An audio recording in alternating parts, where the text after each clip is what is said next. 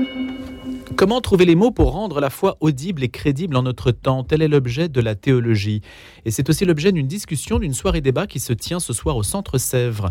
Le Centre Sèvres, c'est la faculté jésuite de Paris, 35 bis rue de Sèvres à Paris dans le 7e. La théologie au service du peuple de Dieu, c'est le nom de cette soirée débat à laquelle vous êtes invité à participer, comme public bien sûr, en présence de Monseigneur Laurent Ulrich, archevêque de Paris, de Michel Fédou, lauréat du prix Ratzinger 2022, qui enseigne lui-même au Centre Sèvres, et puis des étudiants seront aussi euh, des doctorants essentiellement seront aussi associés à cette discussion qui sera animée par le père Alain Thomaset, doyen de la faculté de théologie, qui est professeur au Centre Sèvres également, professeur de théologie morale, et qui est avec nous pour en parler ce matin. Bonjour père. Oui, bonjour. C'est une soirée événement quand même, on peut le dire ce soir, non? À partir de 19h30 oui, tout à fait. À 19h30 ce soir au Centre Sèvres, donc nous avons une grande soirée, euh, évidemment, en l'honneur du Père Fédou, hein, qui a été honoré par le prix Ratzinger tout récemment donc un prix de, théologie qui, récompense, je dirais, euh, son œuvre hein, euh, de, travail au service de l'intelligence de la foi, un grand spécialiste de la patristique. Il a fait sa thèse sur Origène, et puis aussi qui a beaucoup enseigné la dogmatique, la christologie, la Trinité, voilà, et qui par son style pédagogique a vraiment rendu la foi très accessible à tous pour mieux faire comprendre notre héritage, euh, notre héritage euh, euh, mmh. culturel, chrétien, et mieux comprendre le mystère du Christ, depuis les premiers pères jusqu'à aujourd'hui, le mystère de l'Église, voilà. Et l'idée de cette soirée débat, Père, l'idée de cette soirée débat avec l'archevêque de Paris, c'est de trouver les mots pour parler au monde d'aujourd'hui, c'est ça? Oui, c'est redire combien la théologie est vraiment au service du peuple de Dieu, ce qui est vraiment l'exemple qu'a donné le Père Michel Fédou et le Père Ulrich, euh, donc euh, le Monseigneur Ulrich, euh, viendra dire comment lui-même, comme évêque, il voit la place de la théologie dans le service qu'elle rend pour le peuple de Dieu et plus largement, je dirais, pour la société, pour le monde. Est-ce qu'il y a une manière d'animer ce débat particulière? Est-ce que vous allez orienter les questions sur des thématiques? Non, je pense que d'abord le père Fédou va raconter un petit peu son itinéraire et dire comment lui conçoit cette théologie au service du peuple de Dieu. Hein, on pourrait dire est-ce que comment comment on fait, je dirais, pour euh, euh, rendre cette théologie, les, mots de la tradition accessibles aujourd'hui aux chrétiens ordinaires, hein, à tous, et puis au monde qui nous entoure. Il faut se rappeler que comme, comme l'ont fait les pères de l'Église à, leur époque, comme l'ont fait les théologiens tout au long de l'histoire, bah, il s'agit de, parler à nos contemporains. Euh, dire les mots qui vont permettre de mieux faire comprendre ce que c'est que la foi chrétienne dans, son originalité, dans, sa richesse. Voilà, c'est surtout ça, je crois, qu'on va travailler. Les, étudiants qui vont intervenir, ce sont des doctorants ou des anciens doctorants du Perfidou, ils seront situés différemment aussi. Euh, il y aura euh, un, un, Mexicain, une Hongroise et quelqu'un qui vient d'Inde. Et ils diront aussi comment dans leur propre culture, voilà, cette théologie est au service de, des questions qui se posent dans leur pays. Merci beaucoup, Père Thomas, d'avoir été des nôtres ce matin. C'est vous qui animez donc ce débat. C'est ce soir, 35 bis rue de Sèvres, à la faculté jésuite de Paris, le centre Sèvres à Paris, dans le 6e. Sur inscription, la participation est libre et il faut aller sur le site internet de la faculté de théologie. Excellente journée. La question du jour. La foi dont parlait le père Alain Thomaset, c'est un matériel en fusion, en quelque sorte, pourrions-nous dire. Fusion spirituelle, on va être sur la fusion matérielle ou nucléaire ce matin avec Malik Bezou, notre chroniqueur de la question du jour, qui va répondre à la question La fusion nucléaire est-elle une véritable révolution énergétique? Il y a une actualité, c'est que le réacteur expérimental international de fusion nucléaire, vous savez, ITER à Cadarache, dans le sud, près d'Avignon, qui vise à, révolutionner la production d'énergie, pourrait subir un retard de plusieurs années en raison de défauts sur des pièces essentielles de ce projet, évalué à plusieurs dizaines de milliards, dont la facture donc devrait encore s'alourdir. Mais il y a de grands espoirs si on considère qu'aux États-Unis, eh il y a eu euh, une découverte récemment, ou plutôt une expérience qui a été faite, une percée historique, nous dit-on, en Californie. Un laboratoire a réussi à, produire de l'énergie, de l'énergie selon la fusion nucléaire, hein, qu'on va distinguer de la fission nucléaire. Ça n'a rien à voir. Bonjour Malik Bezou. Bonjour. Vous êtes physicien vous-même, donc c'est un sujet qui vous tient à cœur. Tout à fait. Quelle est la différence donc entre fission, fission et fusion? Alors la fission nucléaire, c'est ce qui euh, fait fonctionner les centrales nucléaires, ce qui est aussi à l'origine des bombes atomiques. C'est on prend des noyaux lourds, en l'occurrence de l'uranium, on le fissionne en le bombardant de neutrons en fissionnant, en éclatant le noyau d'uranium, ça libère énormément d'énergie. Et comme dans un morceau d'uranium, vous avez des milliards et des milliards et des milliards d'atomes d'uranium, c'est cette somme, euh, d'énergie euh, qui donne, euh, le, qui fait tourner les, centrales nucléaires, qui produit nos l'électricité, etc. Ça, c'est pour la fission. Donc, on, éclate, on, casse en deux un noyau lourd, en l'occurrence de l'uranium. Pour la fusion, c'est tout le contraire. On prend des noyaux extrêmement légers, dans l'idéal l'hydrogène, c'est ce qui se passe dans le Soleil, et ensuite on les fait fusionner. Et l'énergie de fusion, euh, vous prenez deux atomes d'hydrogène, mais dans la réalité, sur le terrain, que ce soit euh, dans, à ITER, Cadarache ou euh, ce qu'ont fait les Américains, c'est pas de l'hydrogène, c'est un mélange de deutérium et de tritium, qui sont des, dirais des, cousins de l'atome d'hydrogène. Et qui sont partout en plus, hein. ils sont très faciles à le trouver. Le deutérium, on le trouve en l'eau de mer, et le tritium provient, on l'extrait du lithium, qui est hyper abondant sur, sur Terre. Mais l'avantage fondamental de la fusion nucléaire par rapport à la fission nucléaire, c'est que on n'a pas de déchets radioactifs, ou si peu. Euh, quelques neutrons sont produits, mais ça n'a rien à voir avec les hmm. déchets radioactifs de, la fission nucléaire, où là on a cette énorme problématique.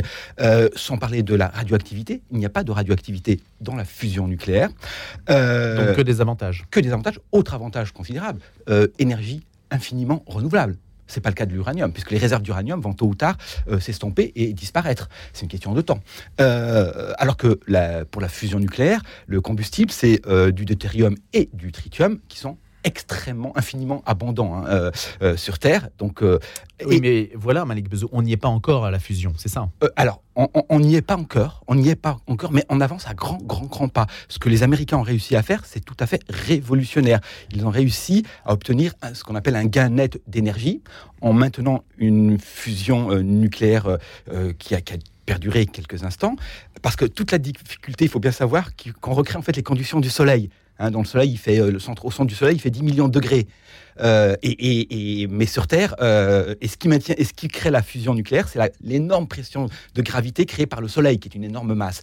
Sur Terre, on n'a pas cette pression-là, donc du coup, on est obligé d'augmenter la température jusqu'à 100 millions de degrés c'est pas c'est pas évident de, de, quel objet, quel matériau, matériau peut se supporter une telle une telle température. Donc il faut les confiner via des champs magnétiques. C'est très compliqué en effet, mais on y arrive. Les Américains ont réussi et euh, enfin Qu'est-ce que ça veut dire quand ils ont réussi Quand on dit qu'ils ont réussi, ils ont réussi à produire quoi? À, produire un gain d'énergie net.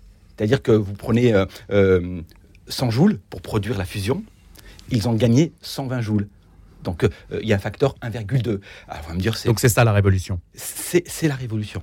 Et, euh, on n'avait jamais réussi à faire ça. Pas même à Cadarache. À Cadarache, on, vise un facteur 10, voire 50. Mais c'est très compliqué. Ça prend du temps parce que c'est expérimental, ça coûte de l'argent, mais c'est normal. Et ce qu'il faut bien comprendre, c'est que c'est vraiment l'énergie de l'avenir. Et il est tout à fait regrettable que la fusion nucléaire ne soit pas catégorisée dans la, dans la famille des énergies renouvelables, propres.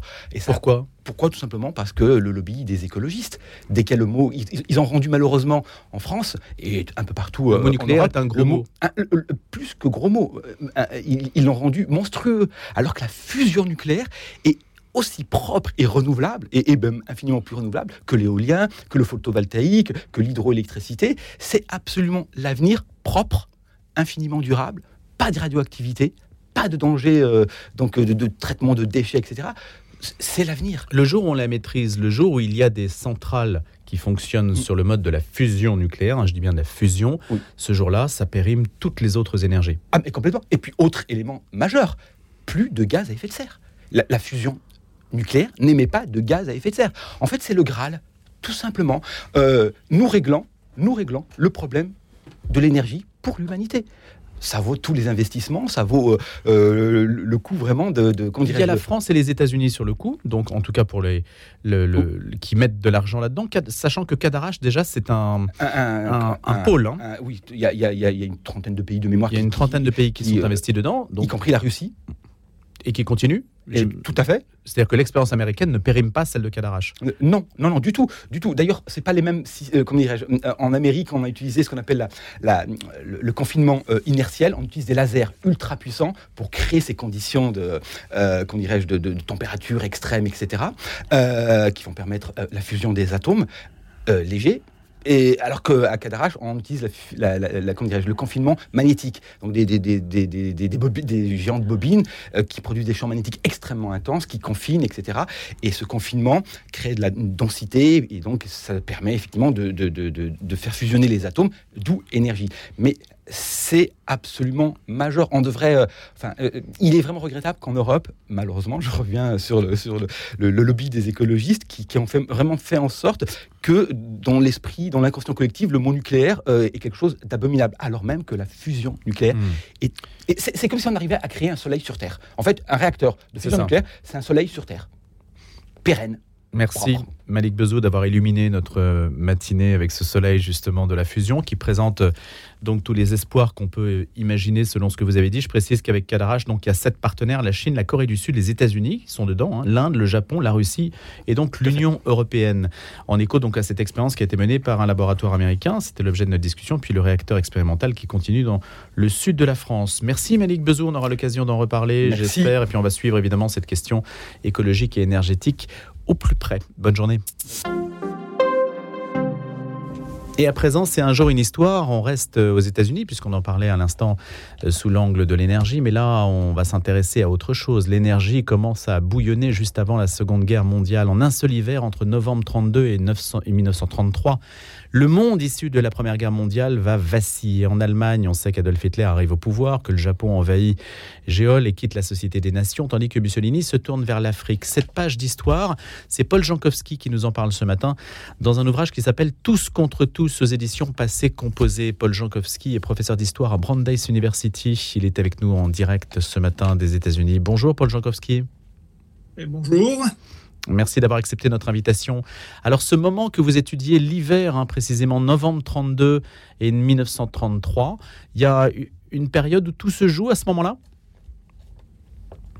Euh, oui, oui, je, crois en effet justement euh, les événements que vous venez, dont vous venez parler et, d'autres paraissent à premier abord euh, être entièrement étrangers l'un à l'autre, mais en fait, je crois qu'ils participent euh, il participe d'un même, euh, d'un même euh, caractère mhm.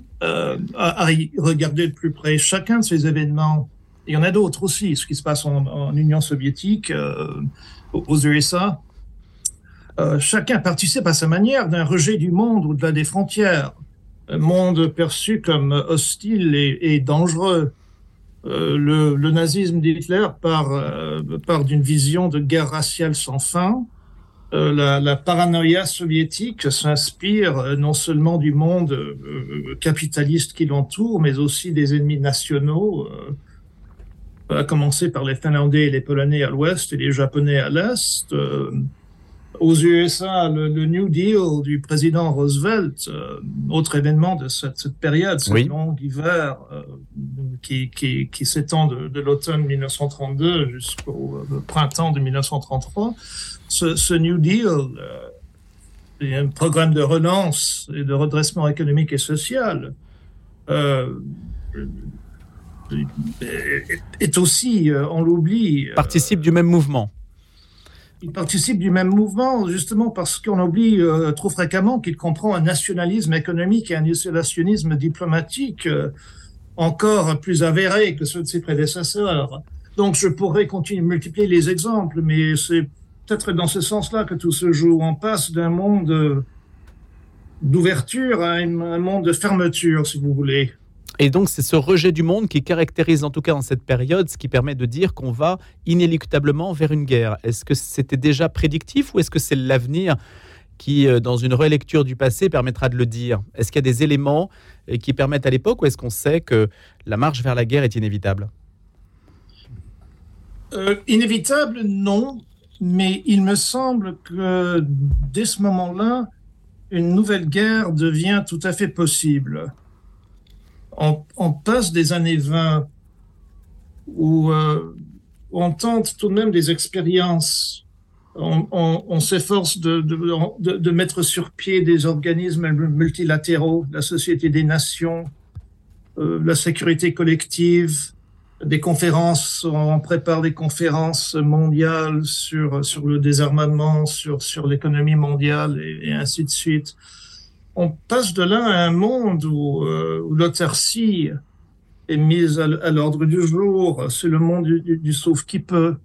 On ne peut pas dire que la guerre, qu'une nouvelle guerre mondiale euh, devient dès ce moment-là inéluctable ou inévitable mais elle devient tout à fait possible euh, du moment qu'on se trouve dans un monde du sauf qui peut. Est-ce qu'il y a, Paul Jean Oui. Excusez-moi, je vous ai coupé, mais je voulais, juste ajouter que quelques années plus tard, vers 1935, 36, vers 1936, cette guerre devient de plus en plus probable. Et dès 1938, 1939, elle devient, et tout le monde le sait, inévitable ce n'est que à ce moment-là, en effet. Paul Jankowski, il y a euh, aujourd'hui, enfin même déjà depuis quand même euh, pas mal de temps, on s'est posé la question de savoir si on aurait pu justement arrêter le processus, en particulier s'il avait fallu intervenir en Allemagne plus tôt pour empêcher que cette guerre ne soit déclenchée par l'Allemagne. Est-ce que c'est quelque chose qui aurait été envisageable, cela? Euh, Oui, c'est une très bonne question. C'est une question qui, à laquelle il est difficile de répondre.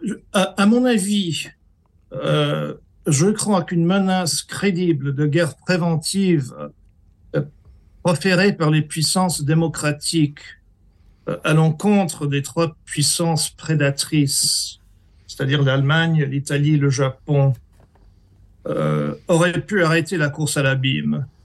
Mais vous aviez raison de dire à l'instant, euh, il fallait essayer très tôt. Euh, c'est-à-dire pour, pour l'essentiel avant 1936.